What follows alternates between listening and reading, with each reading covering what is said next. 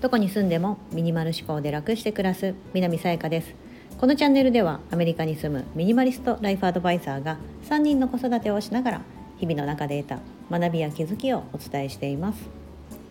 今日は2023年手放してよかった5選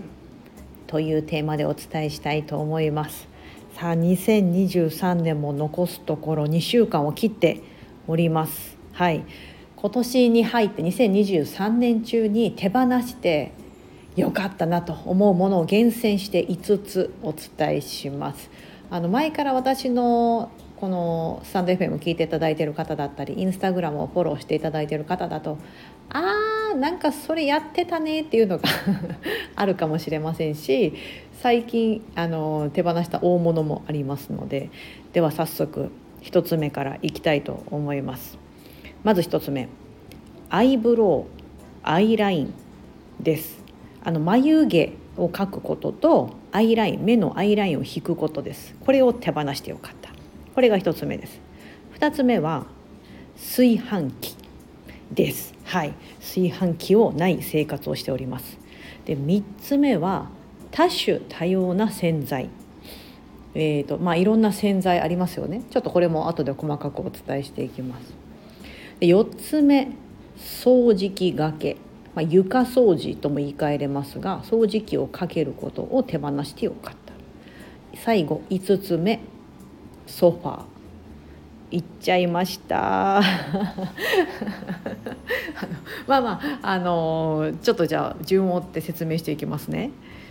あの1つ目のアイブロウとアイラインに関してはこれはですねそれをやりたくない、まあ、やりたくないというかそもそもの始まりがメイクをする時間をもっと減らしたいなとかメイクしなくてもいい顔だったらいいのになとかでもメイクしないのは抵抗があるしとかいうその私の葛藤だったりなんかもっとこう楽したいなとかうんあの面倒くさがり屋でねでメイクお化粧するの大好きっていう方からすると何言ってんのって感じかもしれませんが私としてはメイクしなくてこうすっぴんでもうそのままあの、まあ、日焼け止めだけペッて塗ってで出れるんだったらいいなっていつも思うんです。だからこっちアメリカ住んでるとみんなこう外国の人ってこう目鼻立ちしっかりしてて濃いじゃないですかだから結構もうほぼほぼすっぴんの人とかいっぱいいるんですよ。うん、もちろんねちゃんとお化粧されてる方もいますけどででもなんかこうですねこうちょっとのっぺりした顔のというかちょっと寂しいこう私の日本人のこの私の 顔ですとななんだろうななんかやっぱりこう自分的にこうねなんかこうもう少しこう足したいなっていうところがあってで毎回眉毛は描き足してたりあとアイラインをですね引いて目がちょっとくっきり見えるようにしてたんですけどこの2つはタトゥーというものがありますのでそれをやりました。はい。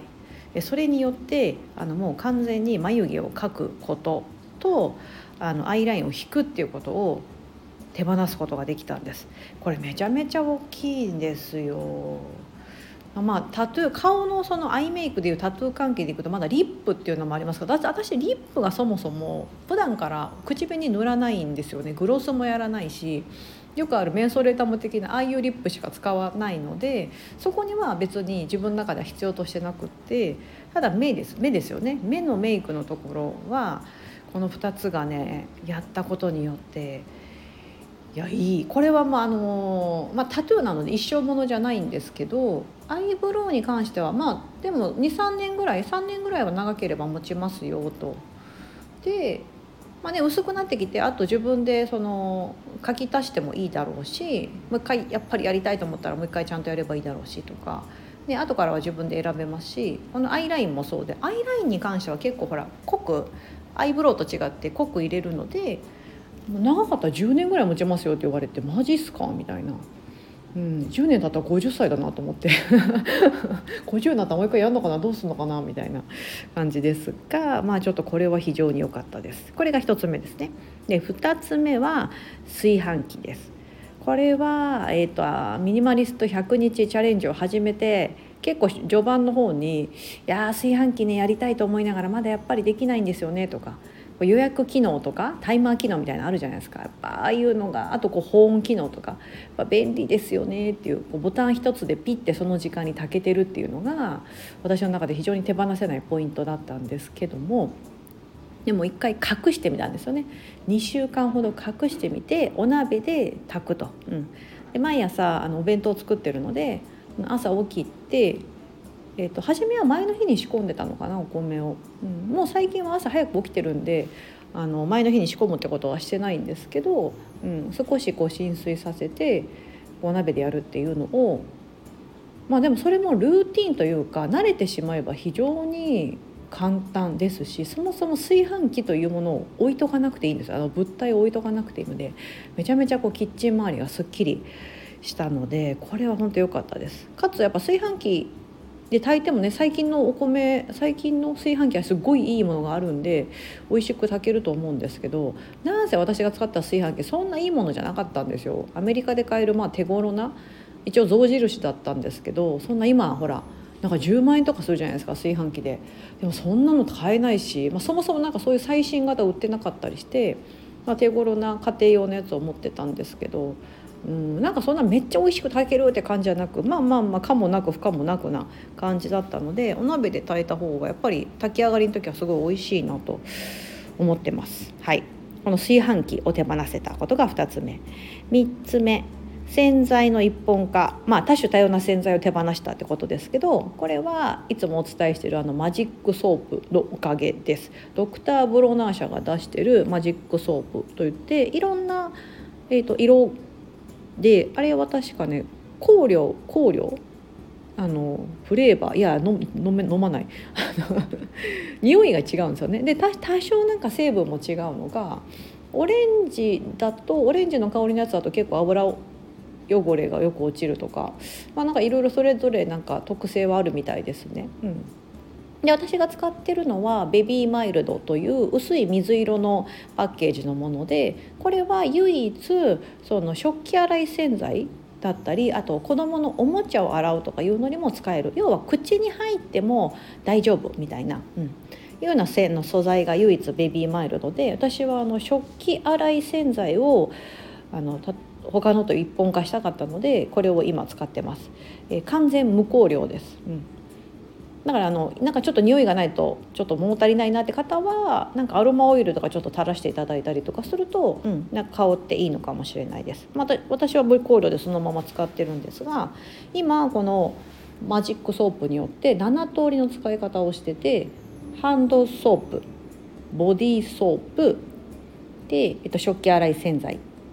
でトイレ掃除お風呂掃除洗面台掃除そしてメイク道具メイク道具ブラシとかありますよね。スポンジとか。それを洗う時。という7通りの使い方をしています。もうおちびちゃん口におもちゃ入れたりしないのでわざわざおもちゃを洗浄したりはしないんですがね、おちびちゃんがちっちゃかった時まだもし0歳ぐらいの時にこれを使ってたらきっとおもちゃちょっとね拭いたりとかする時に使ってただろうなっていうふうに思います。そうすると8通りですね。なんか全部で10通りだったかな。本当は髪の毛シャンプーとかもいけるんですけどうんちょっとねやっぱりちょっときしみが気になってそれはやめてます。使ってないですね、うん、おちびちゃんの髪の毛ぐらいだったらね全然ねいけるんですけど、うん、ちょっとね髪の毛が長いお姉ちゃんとか私とかもそうですけどはやっぱりちょっときしみが気になるなと思うので使ってませんがこれは非常におすすめです。はい。洗剤の一本化に貢献してくれてます。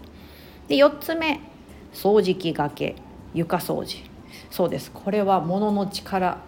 あの金に物言わせて ルンバを買いまして安い買い物じゃないですからねでももうなんかずっと何年だったかな何年結構ずっと私あの普通にあのホースじゃないあのコンセントあのがついているタイプではなくてあのコードレスのタイプでダイソンの掃除機を持ってて使ってたんですがなんか使いすぎて若干なんかノズルがおかしくなって壊れてきてたんですよね。でいやーと思ってなんか物減らしたから別に床掃除これでやっててもまあ1日10分15分だしなと思ってやってたんですけどルンバ高いしなーみたいな感じを思ってたんですがやっぱりもうね買い本当に買ってよかったです。もっと早く買っとけばよかったと思いますしやっぱこのお掃除ロボットが床をこうガーッと掃除してくれる時ってやっぱいろんなものあやばいやばいこれ回収しとかなきゃみたいな。なぜならそこに例えばあの物がどんどん床に置かれてるとその部分掃除できないからそこを回避して掃除するんですよね。うん、だからってことはあの掃除もうちょっとしてほしいところも掃除してくれないくなるじゃないですか、うん、だからあらかじめ逃しておこうとかそもそも置かないでおこうみたいな発想になるので床につい物置きがちな方はですねルンバあのあえてこう掃除ロボット別にルンバじゃなくていいと思うんですよ。昔前私エウエウフィーを使ってたんですけどエウフィーね残念ながら1年半ぐらいで我が家のやつ壊れてしまってそれでなんかあの普通にあの掃除機かけてたんですけどうん、でもすっごい優秀ですやでもやっぱルルンバなんかルお掃除ロボットで言えばルンバが有名だと思うんですけどあのやっぱり機能がどんどん進化してるなと思います。というのもあの使ったの初めてじゃなくて日本にいる時に使ってたのかな。うん、なったんですけどその時はやっぱりまだ吸引力が弱かったりとか段差ですぐ引っかかったりあのマッピング機能がちゃんと機能してなくてなんか全然違うとこ行ったり玄関で落ちて落ちてたりとか っていうのがただただあったんですがもう昨今のあのやつはすごいですね。高性能、うん、全然引っかからないしまあまあすごい段差もひょいひょい乗り越えてくれますし吸引力がすごい、うん、ちゃんと絨毯とかもあのえっ、ー、と吸う力を調節してくれてるんですよね。絨毯のところになるとブワーって結構強い力でやって普通のフローリングみたいなところはまあそれなりのみたいな感じでちゃんと使い分けてて。でだから今までその閉じ込めどっかに閉じ込められて出てこれなくてみたいなことがないです。うん、いやすごい、うん、ほぼほぼ毎日ちゃんと掃除してくれてます。引っかかったりとかすることなく、うん、気をつけてはいますけど前あ服そのまま置きっぱ夫の服とかね が置きっぱなしみたいなとこがあっても全然ちゃんとねあの絡まらずにそうちゃんとそれを回避して絡まらずにちゃんとホームに戻ってくれてました。はい、おすすめです。ぜひ皆さんも迷ってたら先行投資だと思って初めは私もなんか躊躇したんですけど、うん、おすすめですやっぱり。これが4つ目ですね。掃除機がけを手放した最後。来ました。5つ目。ソファーです。3人掛け用のソファーを窓際に置いてました。アメリカに来て IKEA で買ったんですけどまだニューヨークのマンハッタンっていうもっと今よりも小さい家に住んでいる時に買ってでまあその横幅が180センチぐらいあるのかな3人掛けなので結構ゆったりしてて、まあ、大人1人がそこで寝よ寝転んでお昼寝しようと思ったら全然できる感じのソファーだったんですよね。うん、なんか寝転びたいよねと思ってあのそういうちょっと大きめのにしてたんですけどもまあ、やっぱり移動させるのが重たいので一人で移動させすることができないし、えーと、床下がそんなに隙間がないタイプなのでルンバが入らないんですよね。だからソファーの下は私がこうハンディモップというかクイックルワイパーみたいなのでよいしょよいしょとちょっと定期的に掃除しなければいけない状態だったのとうんとやっぱねそのソファーのカバーをおちびちゃんとかが汚すんですよね。その上でおやつ食べちゃったりとかして。で毎回洗うの面倒くさいなと思ってていっそのことソファーがなくなればこうやってソファーカバーを掃除することもないしなんかクッション逃して掃除機かけることだったりとかソファーの下をそもそも掃除することもそうだしで結構このソファーの上でダラダラしちゃったりとかもうなんかそういうのも嫌だなと。うんまあ、別にダラダラしようと思ったら床でねあのこのビーズクッションみたいなあるので無印の体にフィットするソファーでしたっけ？あになな人間をダメにするソファー。あ名前なんだっけ？忘れちゃった。体にフィットするソファーだ。通称人間をダメにするソファーと言われてるああいうビーズクッション。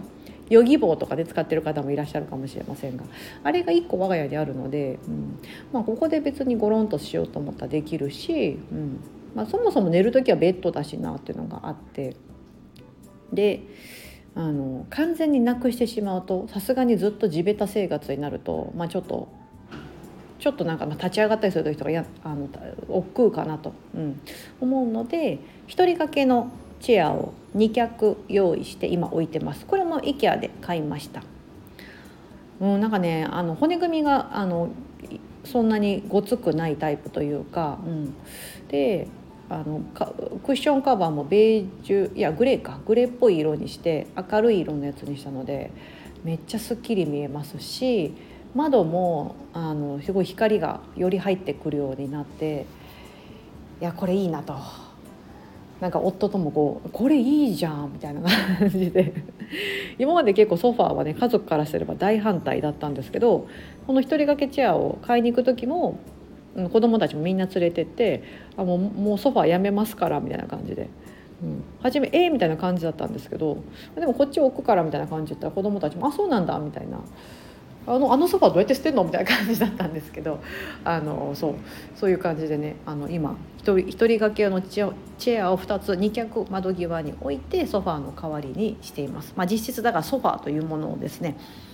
手放すことができました。いや2023年いろいろ手放しましたね。まだあるのかなとは思ってます。本当はテレビ台も手放したいけど今持ってるテレビが壁掛け用タイプじゃないっていうのがネックだったり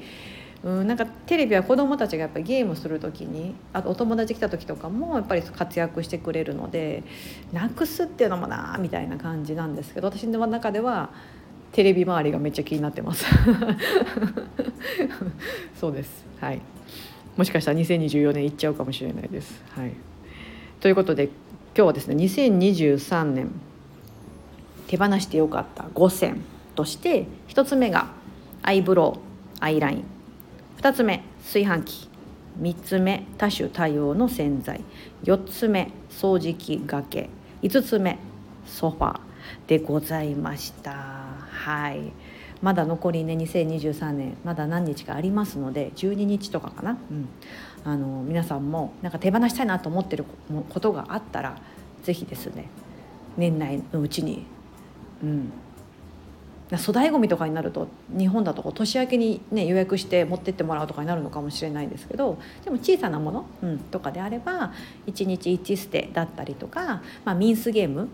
今日だと1月ごめんなさい12月の